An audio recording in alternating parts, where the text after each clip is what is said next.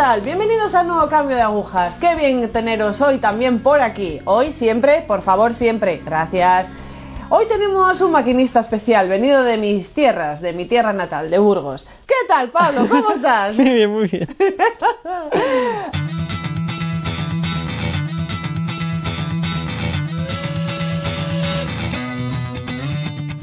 A ver, Pablo, vamos a empezar un poco, ya sabes, de manera cronológica. Yo nací en una familia... Eh, cristiana, Bien. practicante además. Muy Ese bien. ha sido un regalo que he tenido. Fenomenal. ¿Hace cuantísimos años? Hace ya 26 años. Buah, nada, vamos, hace Bueno, nada. para mí es mucho. Qué nombre, ¿no? Sí. Vale, hace 26 años. Y bueno, pues eh, desde pequeño estudié en, en un colegio eh, católico. Bien. Lo que pasa es que, bueno, no tenían, digamos... Mucho arraigo católico. Sí, eso es. Vale. Y nada, después estudié ingeniería electrónica en. Burgos y en Santander.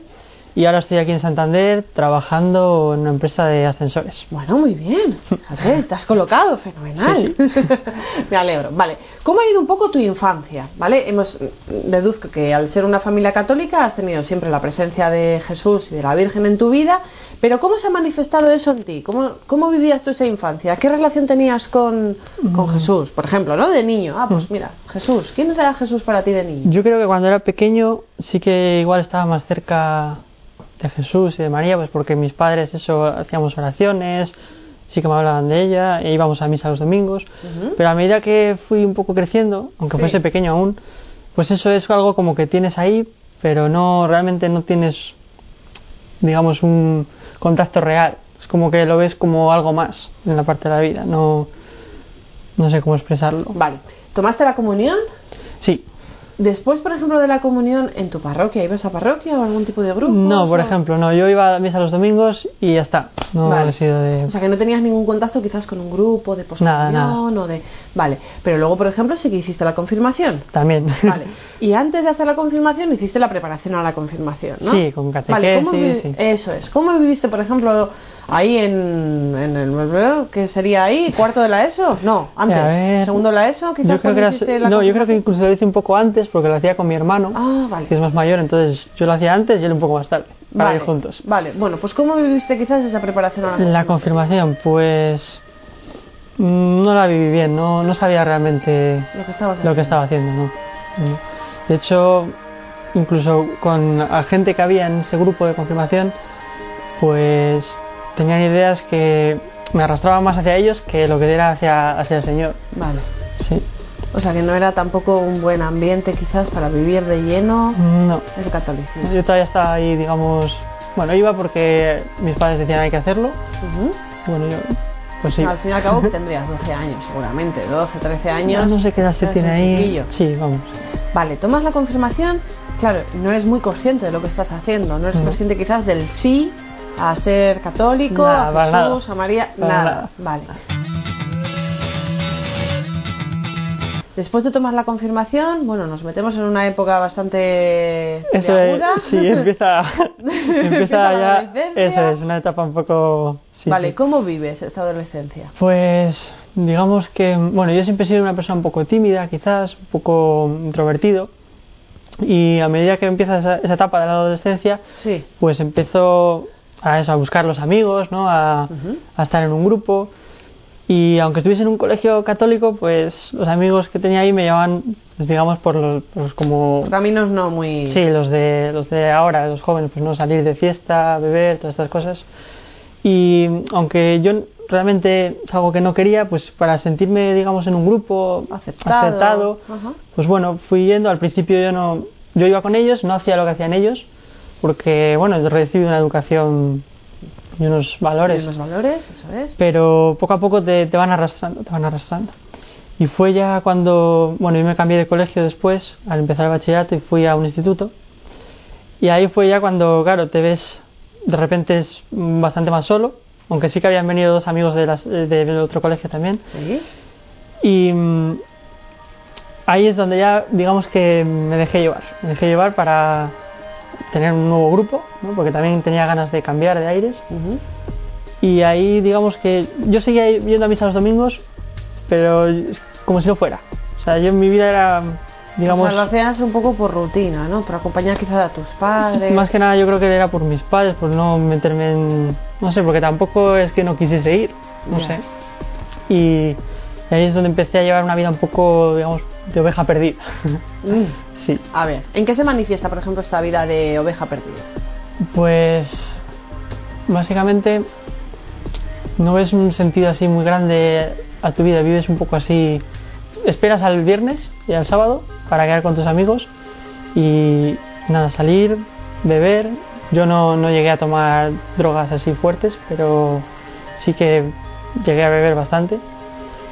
Y mm, no sé, es como que tienes un vacío dentro e intentas llenarlo, pues eso, saliendo, divirtiéndote, pero nada, no sé, nada te llena y no tienes... Yo me levantaba pues sin ganas. Te levantas de la cama y dices, bueno, otro día más, pero ¿qué hago aquí? ¿Sabes? No sé. ya. Cuando llegaba, por ejemplo, el domingo de resaca, Ese ya perdía. sí, sí, porque encima yo iba a misa por la mañana. Entonces volvía tarde, eh, a veces de resaca, y te tienes que levantar. Yo me acuerdo de ese, ese momento, sobre todo del, del levantarte al día siguiente, que era, era horrible levantarte de la cama. Porque. mm, sí, el día anterior se, se supone que te lo has pasado bien, Sí. pero cuando te levantas dices algo, algo no va bien. ya. Algo no va bien. Y nada, después me levantaba, iba a misa, tan tranquilo, sin darme cuenta realmente de, de lo que estaba haciendo. Vale, y en la Eucaristía, por ejemplo, mm, a ver, a ver, hay momentos en los que igual, bueno, pues estás escuchando al sacerdote, te estás, claro, y dices, iba a misa, pero tampoco era muy consciente de. Yo, bueno, estaba. Estabas ahí tú ese pero rato. me distraía mucho. Eso es. ¿Y qué pensabas? O sea, Es que realmente no me acuerdo muy bien, pero yo creo que. Nada, es que iba por rutina, entonces ni me planteaba nada. ya. No. ¿Y ese vacío, por qué, por qué creías tú? ¿Por qué sentías que tenías vacío? Mm, digamos que es que no- como que no tienes una esperanza, eh, no sé, algo que te, que te mueva a vivir. a- estaba muy metido en mí mismo, por decirlo de una manera, muy, muy egoísta, porque no solo era la bebida, sino que también tenía, digamos, pecados mm, típicos de adolescentes, la pureza y estas cosas, ¿Sí? y eso te, te va metiendo, te, no, no tienes confianza en ti mismo, las relaciones con los demás se ven afectadas, no, no son relaciones sanas, no sé. Sí. Hay algo ahí que no, Que no funciona. no funciona. No sabes, pero yo realmente no sabía por qué. No sabes qué, qué pasa. Ya. Entiendes. En casa, Pablo, por ejemplo, tus padres, al tener esa relación tan cercana al Señor, no te decían, jo, Pablo, vamos a ver, este vacío lo podrías llenar Bueno, a ver, con... En primer lugar es que yo muchas cosas no, no se las contaba a mis padres. Digo yo que ellos verían algo, o sea, saben igual. Pero también es que así para los demás yo parecía bueno, digámoslo así. No, no he sido alguien así de que dices este está, está loco, no. Entonces era más ese pecado interior que, na- que nadie sabe, que es el que te por dentro te, te quita la sonrisa. Por ¿Tú tenías conciencia de pecado? Pues realmente. ¿Como tal? Realmente no, Vale. no. Es un poco más adelante cuando. Vale. O sea, sabes que algo va mal, pero no sé, es algo que tienes ahí algo, la conciencia yo creo que está, pero muy tapada. Bueno, pasamos esa etapa, Sí. ¿vale? Nos metemos en la universidad. Eso es. Bueno, la universidad, a ver, la universidad es peculiar, cada uno va a su bola. Puedes encontrar quizás un buen camino y puedes no encontrarlo. Sí, eso es. Vale, entramos en la universidad, entramos contentos al hacer la carrera Sí. que quieres. Bien, bueno, entramos con cierta alegría. Eso es. Vale, perfecto. En la universidad, mm, bueno, así amigos, amigos no hice realmente. Bueno, Sí que tenía compañeros majos y estaba ahí con ellos, pero bueno, amigos no. Seguía con los amigos del instituto. Y bueno, yo siempre sí que he estudiado bien, he sacado buenas notas. Entonces en la universidad pues me centré en, en estudiar. ¿no? Bueno, has sido bien. responsable, bien. Sí, ese, sí, ese lado sí. Sí, sí. Y, y bueno, pues la pasé sin, más, una etapa así, bueno, estudiando. Fueron tres años en, Bur- en, en Burgos ajá, y luego vine aquí a Santander a hacer otros dos años. vale. ¿Has participado quizás en la pastoral universitaria, tanto en la Universidad de Burgos como... Nada, yo estaba muy alejado. Nada. no, ¿Oías ni se me allí ocurría. pastoral universitaria? Nada, nada, para nada. Yo estaba en otro mundo. Vale. Sí. Entonces, nada, ojo, nos ponemos en qué, los 21 ya, 21, 22, Más o menos, sí. más o menos. Mm. Vale, terminamos la carrera todavía sin tener ningún tipo de contacto. no, no, fue, Ah, fue al venir aquí, que Vale. hice, digamos, antes había carrera técnica y superior. Pues fue aquí cuando hice la superior, cuando, digamos que aquí estaba ya más libre, ¿no? Sin mis padres, eh, tal. Y aquí es donde, digamos que como que caí más hondo, porque, bueno, salía más de fiesta, eh, aquí tenía menos amigos todavía, entonces empiezas a sentir una soledad grande y mm, buscas eh, compañía, pero es como que no te llena, no. Entonces, fue en ese momento, creo que fue en cuarto, quinto, no sé qué edad, son en aquella época 22 igual, Sí. que mm, no sé cómo, porque no me acuerdo muy bien, llegué a la Virgen María. Sí. No me acuerdo muy bien, fue algo. No sé si fue a través de Cuarto Milenio, viendo cosas de. Me gustaban cosas de extraterrestres, sí, cosas de estas de mm, ovnis y estas cosas. Sí. Y no sé si por ahí igual había un documental de la Virgen o algo. Y, mm, y conocí a la Virgen, de una Virgen aquí, de Cantabria, eh, la Virgen de Garabandal. Vale, bueno. Sí, y a través de ahí, bueno, la Virgen decía cosas que, que como que me llegaron mucho. "Wow, pues como si esto es real, como que estoy haciendo yo en la vida, ¿no? Pedía mucho rezar el rosario. Entonces... mm, Bueno, tú, lo del rosario, a pesar de haber Nada, vivido- nada. ¿Qué es eso? Bueno, yo lo rezaba en el coche cuando mis padres rezaban. Ah, bueno, Ahí bien, rezaba, vale, algo vale. recé. sí. Teníamos conocimiento del Sí, rosario. Vale. eso es.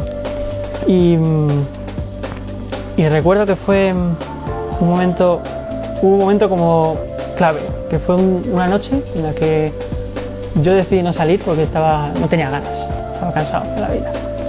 Y me puse a ver un vídeo de, de la Virgen de Garabandal en YouTube, un vídeo de estos, nada, era un poco cutre, con una voz así, no era un vídeo muy allá. Pero no sé qué pasó, que me, me eché a llorar viendo un vídeo. Y fue a partir de ese momento cuando yo creo que como que noté esa presencia de, la Virgen María y empecé a, a rezar el rosario y digamos que ahí empezó ya un camino. Vale. Empieza ese camino, pero claro, estás solo. Sí, Estás solo. Mm, empieza la búsqueda. Vale, Pablo. Empiezas la búsqueda, deduzco. sí. ¿Cómo buscas al Señor? Pues casualmente est- esto ocurrió un poco antes de irme de Erasmus. Vale. Y, y, mm, eso fue una oportunidad para mí para, digamos, no, de- no dejarme arrastrar, sino empezar como una nueva vida, por decirlo de una manera, ¿no? En otro sitio, no te conoce nadie, Eso pues puedo, ya no tengo que, puedo empezar de cero, por decirlo de una manera. Y entonces, eh, digamos que ahí empecé, ese rezo del rosario te va ayudando, como que te va... Yo lo he visto como que la Virgen María te iba limpiando, te iba quitando todas esas suciedades que tienes dentro. Y, y ahí conocí a una chica que era protestante, vamos, era de Estados Unidos, ¿Dónde fuiste de Erasmus? eh, a Inglaterra, a Exeter, es un pueblo de ahí del sur. Y conocí a una chica que, que era, o sea, era, era de verdad una era cristiana, o sea, se notaba, ella tenía unas convicciones y hacía, sabía lo que tenía que hacer, lo que no tenía que hacer, y eso pues me llamó la atención. Así que me, me dijo, yo, yo quiero ser así, yo quiero decir, pues yo creo en esto, pues soy coherente. Y, pero bueno, digamos que aún así el camino siguió siendo un poco solo por mi cuenta. Y mm, Tú seguías en búsqueda. sí, en busca, sí. Me imagino por todo. Empecé, empecé a confesarme Iglesias. más, a confesarme más, sí. Bueno. Sentía esas ganas de confesarme y porque es que hasta entonces me confesaba cuando me decía mi madre, tienes que confesarte. Gracias a ello me confesaba, que si no... Menos mal. Y ahora ya era yo el que lo buscaba. Un poco a escondidas porque todavía me daba un poco vergüenza ir ahí a una iglesia a confesarme y tal. Pero bueno, esa búsqueda siguió un poco sola todavía. Vale, ¿dónde está, digamos, el reencuentro o el encuentro con el Padre verdaderamente? Pues también fue un poco curioso. sí, es un caso un poco raro. Porque no fue a través de directamente una persona, sino que, digamos, mm, a ver cómo explico un poco esto. Em, cuando, cuando llegué a lo de Garabandal, pues vi que había muchas más ap- apariciones de la Virgen María por el mundo, ¿no? Pues eh, hay una en- en Medjugorje, Fátima, Lourdes, eh, Akita, en Japón, eh, en Ruanda, hay muchísimas. Entonces empecé a investigar y me llamó la atención que había muchísimas, no sé, y todas decían lo mismo, hay que rezar, hay que volver a, a Dios. Y por, es- por este tema, mirando por internet, llegué a, a una profetisa y ahí, leyendo uno de los mensajes que, que dice, que decía venir de, de Dios Padre o de Jesús, porque te decía a los dos, pues de nuevo me eché a llorar y supe que era Jesús el que me estaba hablando de alguna manera y ahí es como que tuve un encuentro con, Con el padre. con Dios, sí. Ahí ya, como que María ya me había ido limpiando un poco Te había ido y ahí la madre. me fue preparando, sí, y ahí ya tuve un encuentro más fuerte. Y a raíz de eso, Y a raíz de eso ya yo solo quería rezar, ir a misa, sí, fue muy, muy repentino. Vale, en la sociedad en la que vivimos es complicado cuando estamos solos, digamos, cuando tú, por ejemplo, tú estabas solo, buscando quizás un grupo de referencia, un lugar de encuentro, Mm. buscando al Señor, pero claro, buscar al Señor solos Es complicado. es complicado. Vale. Ahora, ¿dónde te encuentras? Vale, pues precisamente estoy en ese punto en el que estoy buscando. Sí, entonces. Un grupo, una Digamos, sí, eh, cuando llegué de Erasmus empecé Sí. a trabajar en Valladolid. Ahí es donde ya encontré un grupito de gente, eh, cristianos, que además, pues muchos eran conversos, que eran pues muy apasionados. Y ahí ya empecé ese contacto con gente, porque antes era como, bueno, además como que es más fácil a veces vivir así un poco Solo. por tu cuenta, Sí. pero realmente donde conoces más al Señor con, con la gente. Y ahí conocí a dos chicas especialmente que me, me han ayudado mucho. Y mm, me acerqué a un grupo que se llama eh, Jóvenes por el Reino de Cristo, Sí, es JRC. JRC. Sí. Estuve con ellos eh, pues en una especie de curso que hay en Salamanca Sí. y después fui con ellos eh, de peregrinación a Fátima. Pero aún así, bueno, fueron contactos un poco esporádicos. Y al mismo tiempo estaba buscando y una chica me invitó a la renovación carismática, a un grupo que tenían en Valladolid. Y pasé un día por ahí y bueno, a mí es algo que me llamaba un poco la atención porque soy como más silencioso, más tímido y tal, y de repente ahí pues salen, a, levantan las manos, ala- alaban, cantan. No sé qué hago aquí. y mm, aún así, cuando fui, cuando volví de eh, Valladolid estuve un año, a la vuelta estuve en Burgos. Ahí otra vez volví a otro grupo. No sé, es como que algo me, me, me llamaba ahí, ¿no? Y, y poco a poco, digamos, conocí a un chico que es el responsable de jóvenes de, de la renovación carismática en Castilla y León. Y a partir de ahí fui con él y ahora estoy un poco, pues digamos, acercándome a la renovación carismática. Vale. Aquí en Cantabria has encontrado el grupo de renovación carismática. No. No te preocupes que luego te vamos a poner en contacto. Me han dicho que hay uno, pero no sé si... Sí, bueno, y además eh, una de sus responsables ha estado aquí que también con Ah, nosotros muy bien, en muy cambio bien. de agujas, granito de mostaza, acordados chicos. Así que enseguida, Genial. enseguida. El Señor, el- a ver, el Señor nos va llevando. El Señor nos va llevando y al final, bueno, cada uno tiene que encontrar también su sitio, también su grupo, Mm. porque es importante, es lo que dices, es importante no De caminar hecho, desde solo. hace años le estoy diciendo al Señor, quiero encontrar un grupo, por favor. Claro que ayúdame". sí, eso es, encontrar un grupo en el que compartir tu fe, Mm. en el que hacer crecer tu fe y en el que, bueno, vivir otro tipo de testimonios que, te- que, enriquezcan, Mm. que enriquezcan tu vida. ¿Qué opinas de lo que estás haciendo hoy aquí? ¿Para Mm. qué puede servir esto? Pues yo creo Según que tu punto de vista. Sí, sí. Yo creo que para que otros, yo, vamos, yo sobre todo me gustaría que otros jóvenes vieran que hay otro, otro mundo, que además es mucho, mola mucho más que, que, que en el que vivía yo antes. Y mm, para que, vamos, eso, vamos, más o menos eso. sí. Contabas antes que estás en un ámbito profesional. A ver, manifestar en el universo, eh, sobre todo en el universo laboral. Hola, me llamo Pablo, tengo 26 años y fíjate por dónde soy católico, practicante, consciente de aquella fe que he abrazado. Uf, ¿esto en el ámbito laboral? Es complicado. Bastante complicado, sí. Porque, claro, muchas veces estás tratando temas laborales, pues no vas a soltar de repente ahí algo. Yo lo que hago, vamos, también más que nada por mí. He llegado en mi mesa y he puesto ya a Jesús, el de la Divina Misericordia. Muy bien. Y eso ya, bueno, por lo menos ya pongo ahí mi sello, no me hace falta hablar mucho porque ya lo ven. y mm, tampoco, digamos, eh, no, no estoy dando un testimonio tanto con palabras, sino que intento darlo con, pues, Con hechos. Con hechos, sí, con, pues eh, procurando hacer bien el trabajo, tratando de ayudar si viene alguien, pues prestarle atención. Que luego, pues no siempre es así, porque el trabajo hay, a veces hay mucho estrés y Sí. te metes en, en lo que estás haciendo y. Pero de momento en el trabajo, bueno, saben que soy cristiano, pero bueno, no digamos que no da un testimonio así, Bueno, yo creo. poco a poco, Sí. poco a poco.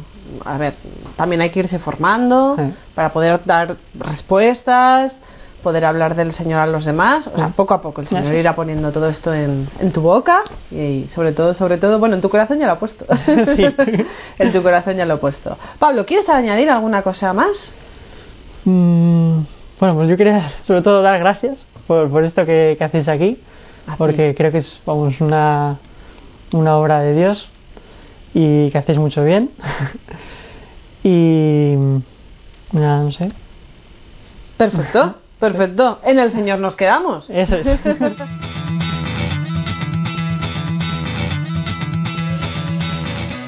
Pues nada, aquí tenéis a Pablo, un joven de 26 años que, bueno, pues sí que ha nacido en el seno de una familia católica, que se desvió, Sí. dejó un poco el señor, al señor aparcado, un poco a la Virgen, y que luego la madre, porque es madre y esto es inevitable, le ha ido llevando hacia el padre. Y, a ver, él se ha dejado llevar. La cuestión también es que la Virgen, Jesús, nuestro Padre, están ahí y nos quieren llevar, pero también hay que decir un sí, también hay que dejarse, dejarse llevar. Amigos, muchísimas gracias, muchísimas gracias por estar aquí. Pablo, gracias. Gracias. Hasta la próxima. Adiós. Gracias.